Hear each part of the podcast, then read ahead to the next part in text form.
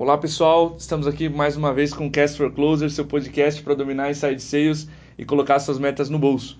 O tema de hoje é como ser um bom gerente de vendas. É um tema que a gente adora, discute bastante aqui na MeTime. E a gente trouxe uma especialista nesse assunto, a Karen Serratini. A Karen é gerente de vendas da Resultados Digitais. Karen, é um prazer, obrigado por, por tirar esse tempo aí na tua agenda. Eu sei que está corrido para ti, para todo mundo, né? Mas seja bem-vindo ao Cast for Closers, teu primeiro episódio com a gente. E conta um pouquinho da tua trajetória também. Bacana, Diego. Eu tô super feliz aí pelo convite de estar falando para Me Time. Espero ajudar quem, os nossos ouvintes a superarem os desafios dessa área de gestão de vendas. Uh, a minha carreira não, não tem tanto tempo assim. Uh, eu iniciei numa área de staff de comercial, na área de planejamento de vendas, inteligência de mercado. É, uhum. Passei um, um, ano nisso e logo em seguida vim para a área comercial efetivamente.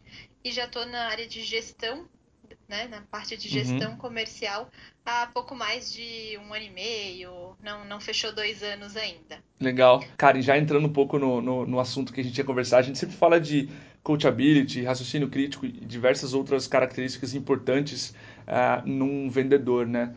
E, e num gerente de vendas, assim, na tua opinião, quais características ou elementos compõem um bom gerente de vendas? Legal, Diego. É, uma coisa que, na minha experiência, um bom gerente de vendas é, faz faz uma pessoa ser um bom gerente de vendas, na verdade, é ele não tentar impor o seu estilo de vendas na equipe. Então a gente fala muito de coachability para um sales rep, né?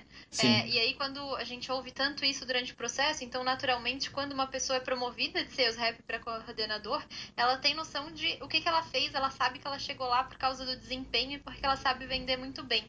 Sim. Então é muito natural que o primeiro instinto dessa pessoa seja querer enquadrar a equipe dela inteira nova ao que dá certo. Que na verdade o que dá certo para a pessoa é o que ela vinha fazendo até então, né? Claro, faz sentido. Uh, então, na minha visão, uma característica super importante de um bom gerente de vendas e de um bom gerente de vendas no começo, principalmente, é saber que, que as pessoas têm, vendem de formas diferentes é necessário sim ter um processo, uma estrutura clara para condução de venda, né? Como uhum. um funil de venda, é, com etapa alinhada, com gatilho, sabendo o que, que, tem que fazer em cada parte da jornada de compra e o gerente cobrar a execução correta desse processo. Mas a forma com que cada um faz é, é da job do próprio sales rep, né? E sim, se o gerente sim. impõe o jeito dele, acaba matando muitas vezes o talento daquela pessoa. Uau, interessante. Eu nunca tinha pensado por esse ponto, assim.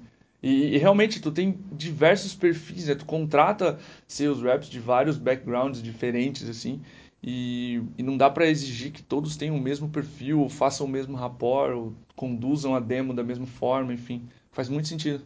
É exatamente isso. Assim, a gente, bom, a gente aqui na Resultados Digitais até preza por essa diversidade, né? Claro. Uh, isso daí se a gente tenta enquadrar todo mundo no mesmo processo, no mesmo processo não, o processo ele é importante, mas Sim. tenta enquadrar todo mundo assim, colocar em caixinhas realmente, a gente provavelmente está tirando o melhor das pessoas e deixando de lado, né? Claro, claro. Uma outra curiosidade que eu tenho é, é assim, como é que é teu dia a dia? Como é que tu distribui as tuas atividades Uh, e aí, nesse um ano e meio, dois, que tu tá já na área de gestão de vendas, como é que tu distribui as tuas atividades para conseguir o máximo de resultado? Assim? Legal. É, boa parte do meu tempo, acho que cerca aí de 40%, ela é dedicada a one-on-ones. Sim. É, seja na preparação deles ou em, na conversa mesmo, né? Uh, efetivamente, assim. É, eu acredito muito que um, um, gestor de vendas, ele continua sendo um gestor de pessoas e por isso a, a maior parte do tempo dele tem que ser dedicado às pessoas. Claro. Né? É, então, a gente tem, é, além disso, reuniões diárias e matinais de vendas que a gente faz. Uh, eu faço duas vezes por semana e no, na última semana do mês todos os dias, que é para a gente falar de, de forecast do dia ou dos próximos dois dias. Uhum. Eu também tenho tempo de preparação para isso. Uh, e no mais, assim, claro, a gente tem, sempre tem processo paralelo, sempre tem interação com outras áreas, sempre tem alguma coisa acontecendo, é, mas a minha prioridade é ficar na mesa com o time. Né, ouvir o que, que cada um está fazendo, ouvir como é que negocia, é, observar realmente o, o, time em ação, cada um também, destravar possíveis negociações que aparecem. Claro. E aí uma coisa bem pessoal é que eu sou bem a louca dos números, é, eu faço várias simulações de forecast por dia. Estou é, sempre extraindo dado de CRM, cruzando com, com dado de carteira, comparando métrica individual. É, então, assim, eu tô. Se eu não estou ouvindo ou ajudando alguém, eu estou procurando algum número para entender onde é que a gente pode melhorar. Que massa. Uma curiosidade. Uma das coisas que eu ouvi, e aí eu queria saber a tua opinião. Eu acho que é o Stelly que diz que tu não deve ouvir só o vendedor, que tu não entende as brechas que o cliente está dando ou as objeções que ele está levantando, e sim ouvir as duas pontas. É, faz sentido para ti essa, essa afirmação dele? Muito, total. É é, ouvir a call é, do vendedor, seja ela gravada ou simultâneo, né? Algumas uhum. ferramentas permitem que o gestor ouça enquanto está acontecendo realmente. É super importante para entender aonde que o vendedor deixou uma brecha que, que, que não devia, né? Onde que ele perdeu aí uma, um bom pedaço da negociação, é, que podia ter conduzido de uma forma mais legal. E quando a gente pega só o feedback do vendedor, ele já vem com seu julgamento, né? Então, uh, você não consegue ver o que aconteceu. Então, claro. é super válido Uh, e é realmente uma rotina que tem que ser praticada na, nas one-on-ones ou durante o dia a dia, esse acompanhamento de calls, assim. Massa. A gente entrou sem querer na próxima pergunta, que é o papel do coaching. Né? A gente viu pela Inside Sales Benchmark Brasil que as empresas que fazem coaching batem mais a meta uh, no semestre. Como é que você conduz essas sessões de coaching, esses one-on-ones com os reps. Eu estava conversando com a Letícia, né, até no, no, episódio passado. Ela falou que vocês treinam soft skills, enfim. Como é que tu conduz essas sessões de coaching aí internamente? Ah, legal. É, hoje eu tenho um time de oito pessoas, ele já oscilou bastante. Hoje ele está num número é, que eu considero bom, assim, é um número que eu consigo controlar bem é, as minhas atividades para dar atenção suficiente para todo mundo. É, então eu consigo fazer o one-on-one semanal com o time inteiro para mim isso é fantástico, assim. Fazia um tempo que eu não estava conseguindo e agora cons... começou o ano já, já com essa, isso setado em todos os calendários, está sendo bem bom. Uh, e nessas one-on-ones a gente combinou, já que a gente vai fazer quatro por mês, né, na média pelo menos, uh, uhum. a gente tem um combinado. Eu e o time a gente tem o um combinado de que o primeiro mês a gente fala de performance do mês anterior, performance acumulada, a gente faz um review de todas as métricas da pessoa é, e do seu desenvolvimento individual. Né? Uhum. Uh, nessa hora a gente define o que, que vai evoluir no mês. Uh, então, por exemplo, agora uh, a gente está no primeiro trimestre, então a gente fez um plano de ação para o trimestre. Legal. Na próxima semana, quando a gente tiver a nossa primeira one-on-one de fevereiro, a gente vai voltar para esse plano de ação uh, e vai ver o que, que evoluiu, o que, que a gente precisa fazer então nesse mês para evoluir ainda mais. Né? Uhum. Uh, e daí durante, durante os próximos one-on-ones a gente vai meio que dando um check só nesse, nesse mesmo plano. É, para não ficar criando novas coisas, conseguir ter um acompanhamento bacana, mas os próximos eles são muito foca focados em forecast. E é claro que forecast fala da negociação, então a gente acaba falando sobre desenvolvimento de skills ali também, né? Claro, perfeito. Mas hoje eu divido dessa forma, assim, entre o primeiro a gente é bem focado na pessoa e no próximo mais na operação, nos próximos. Uau, faz sentido. O, a gente visitou uma operação de, de um parceiro recentemente e um dos reps relatou isso. Na verdade, agora ele é gerente. É, ele comentou uma coisa que você comentou sobre a, a proporção e o tamanho do time. Ele comentou que quando, quando os gestores de vendas eles estavam com 12, 13 pessoas assim, a meta começou a sair da mão. E, e, e, aí quando eles, eles promoveram alguns reps, fizeram mais gerentes e aí deixaram cada gestor com 6 a 7. E imagina, metade, né? E aí o acompanhamento foi muito mais forte e a meta voltou, voltou para o trilho. Então faz total sentido assim você ter uma, uma quantidade balanceada né, de reps e fazer one-on-ones periódicas. Com certeza, faz toda a diferença no atingimento da meta e na evolução das pessoas também, porque o time vai crescer uh, e a gente vai precisar de novos coordenadores, vai precisar de promo promover as pessoas, só que se a gente não preparar elas, né? Claro. Uh, vai chegar um momento que vai, vai ser ruim para todo mundo. Sim. Tu comentou outra coisa que tira o sono do, dos gerentes de vendas e a gente percebeu isso. A gente lançou uma planilha com métodos de previsão de vendas e ela fez muito sucesso. A gente viu que isso tira o sono das pessoas. Como é que quais são as tuas dicas assim para uma previsão de vendas efetivas? Tu falou que gosta muito de números, está sempre comparando. É, que outras dicas tu daria é, para fazer uma previsão de vendas efetiva, tá? E aí tu pode dizer assim do rep, para você, o que, que você vê de boas práticas deles e tua para cima, do nível gerencial para VP, enfim. Legal. É, do rap, para mim, é, eu acho que o acompanhamento é, do, do One on One, acompanhamento próximo do Forecast, ele, ele, meio que já faz isso por nós, sabe? Então a pessoa claro. já começa a perceber o, quando um rap vem pro gestor dele e diz assim, ó, essa negociação tá em tal ponto, uh, o próprio a ação de externalizar já diz para ele em qual, qual, situação que está a venda e como o que, que falta para chegar lá. Então isso é super importante, né? Show. Uh, e aí a, a, gente tem aqui dentro, daí é a parte que mistura os dois, é algo bem claro, assim. Uh, como a gente tem um funil de vendas, é, a, a, só vai fechar depois de apresentação de proposta. Se a proposta não foi apresentada ainda, aquilo não pode estar dentro de um forecast. Sim. Uhum. Então esse é o primeiro gatilho, assim, nada. Ah, nossa, eu recebi um lead super empolgado, ele quer muito fechar, ele já conhece nossa plataforma, então ele vai fechar, tenho certeza disso. Happy years, né? Beleza, eu também tenho, tô muito feliz com isso, uhum. sabe? Mas espera lá. Vamos fazer o processo com ele inteiro, normal, vamos seguir todas as, todas as etapas. Legal. Né? Então, assim, esse é o primeiro, primeiro gatilho, assim, tem que ter apresentado a proposta, e aí, claro, começa a negociação da proposta. Nem sempre a primeira que é apresentada é aceita, né? E aí, Sim. a partir disso, a gente seta, assim, probabilidade média, alta e baixa de fechamento. Uhum. O que, que, seria uma probabilidade baixa de fechamento? Uh, eu apresentei a proposta e eu não tenho um retorno. Não sei se ele gostou ou não gostou, ele não me deu um retorno imediato, né? Então Sim. eu tô nesse limbo, assim. Então você não faço a menor ideia, nem se ele quer a proposta, não tem como, como setar uma probabilidade. Uh, a probabilidade média é um indicativo de que aquela proposta foi aceita, mas assim, às vezes precisa passar por um segundo sócio, ou preciso consultar como é que é a, forma de pagamento daquela empresa, é, se precisa passar por um jurídico o nosso contrato. Então, assim, falta uhum. alguma coisa, né? Eu sei que vai fechar, mas eu não tenho certeza que vai fechar dentro desse mês ou dentro dessa semana. Aí depende de como é que cada empresa trabalha, né? A claro. gente trabalha por previsão mês.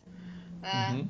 E a probabilidade alta é assim, não tem por de lá ela só sai para fechar. Né? Então assim, eu já conheço é, e esse eu acho, Diego, que é o ponto que mais pega, assim, que às vezes o vendedor tá tão empolgado que ele não pergunta como é o seu sistema de pagamento, como funciona o seu financeiro. E às vezes tá no dia 27 de, do mês e o cara diz, não, vamos fechar, vamos fechar, só que a última data de pagamento do financeiro dele é dia 25.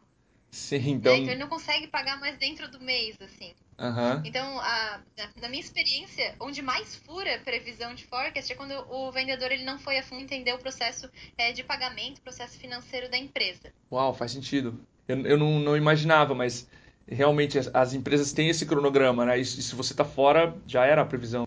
É, exato. Muito bom. Uma das práticas aqui, Karen, que, e aí falando um pouco de, de evolução pessoal, né? Que a gente adota aqui na MeTime é leitura, muita leitura. É, para educar o mercado, tu precisa ler muito sobre o assunto, né? E quais, quais dessas leituras tu indicaria sobre vendas para a evolução de um gerente? Bom, eu leio muito eu tenho uma leitura de blog muito grande, tá? Uhum. Então eu leio muito o blog dos Sales Hackers, com certeza alguém já deve ter citado aí nos podcasts, eu acho eles muito bons. Ah, sim. Um, eu leio o blog, o blog da MeTime também para ver como é que tá o comportamento de mercado, uhum. os estudos que vocês fazem, é, mercado do Brasil, para mim são os mais realistas, assim. Oh, legal, valeu. Então, basei muito nos posts de vocês também. Uh, mas eu foco mais as minhas leituras de, de livros, realmente, assim, é, em gestão. Tá? Menos em vendas e mais em gestão. Assim. Uhum. Uh, então, eu também leio muito o blog do Lighthouse, Sim. que para mim é uma fonte inesgotável aí de conhecimento para gestão. Eu acho realmente fantástico os conteúdos deles. É, e o livro que, que eu comecei no, no ano passado ainda, agora eu tô no finalzinho, mas que já, já deu outra forma de olhar para as pessoas. É, ele até é um livro batido, mas o nome é muito brega, então geralmente as pessoas não leem por preconceito. É, que é o Descubra Seus Pontos Fortes. Ah, tá, tá, já ouvi é falar. Brega, né? Sim, é brega. É, tu olha na livraria, tipo, ah, ela vem aquele outro livro de autoajuda. Aham, passa ser, direto. Tem que fazer isso, aquilo. É, então, assim, todo mundo passa direto, é bem comum. É, mas o muito legal dele é que ele, ele, o conceito do livro é assim: se tem pontos fortes, tem pontos fracos. Sim. Os pontos fracos, eles têm que chegar num nível de controle de dano. Ele nunca vai ser um ponto forte seu. É, e o seu ponto forte é o que vai fazer você chegar e evoluir e chegar onde, e alcançar o que você quer. Né? Uhum. E o que, é mais legal disso? O legal é que o livro te ajuda a enxergar isso nas outras pessoas. Sim. Né? Então, quando você vai fazer a gestão da equipe, se tem alguém que é muito desorganizado, é, que o CRM dele vive é, vazio, que nada está atualizado, que o gestor sofre para gerir aquela pessoa, é, aquele cara não vai virar um mestre do CRM, ele não vai detalhar tudo. Né? E, se, e se você, como gestor, dedicar esforço a fazer ele virar um mestre de CRM e cobrar dele isso, você está provavelmente matando é, a capacidade dele, em vez de estar tá claro. olhando para o ponto forte e desenvolvendo isso. E beleza, CRM é uma coisa que ele tem que preencher, tem que ter a cobrança mínima ali, ele tem que deixar no mínimo é, aceitável. Mas ele nunca vai ser aquela pessoa que outro vendedor vai pegar o CRM dele e vai super entender tudo que está acontecendo na negociação. Não vai, né? claro, faz sentido. É. Pô, muito bom. É, vou procurar esse livro, com certeza. Também falando de evolução pessoal, o que que tu faria diferente hoje dos primeiros meses é, como gerente de vendas? O que, que tu apanhou e aprendeu que você pode passar para a audiência? Que eu acho que esse é o, é o conhecimento tácito, é o conhecimento que mais agrega, assim. Olha, acho que assim, basicamente tudo eu faria diferente. Uhum. é, não, é, é uma situação bem, bem desafiadora. É, para mim foi, pelo menos. A minha experiência de sair de vendedora para virar gestão de vendas foi, foi bastante desafiadora.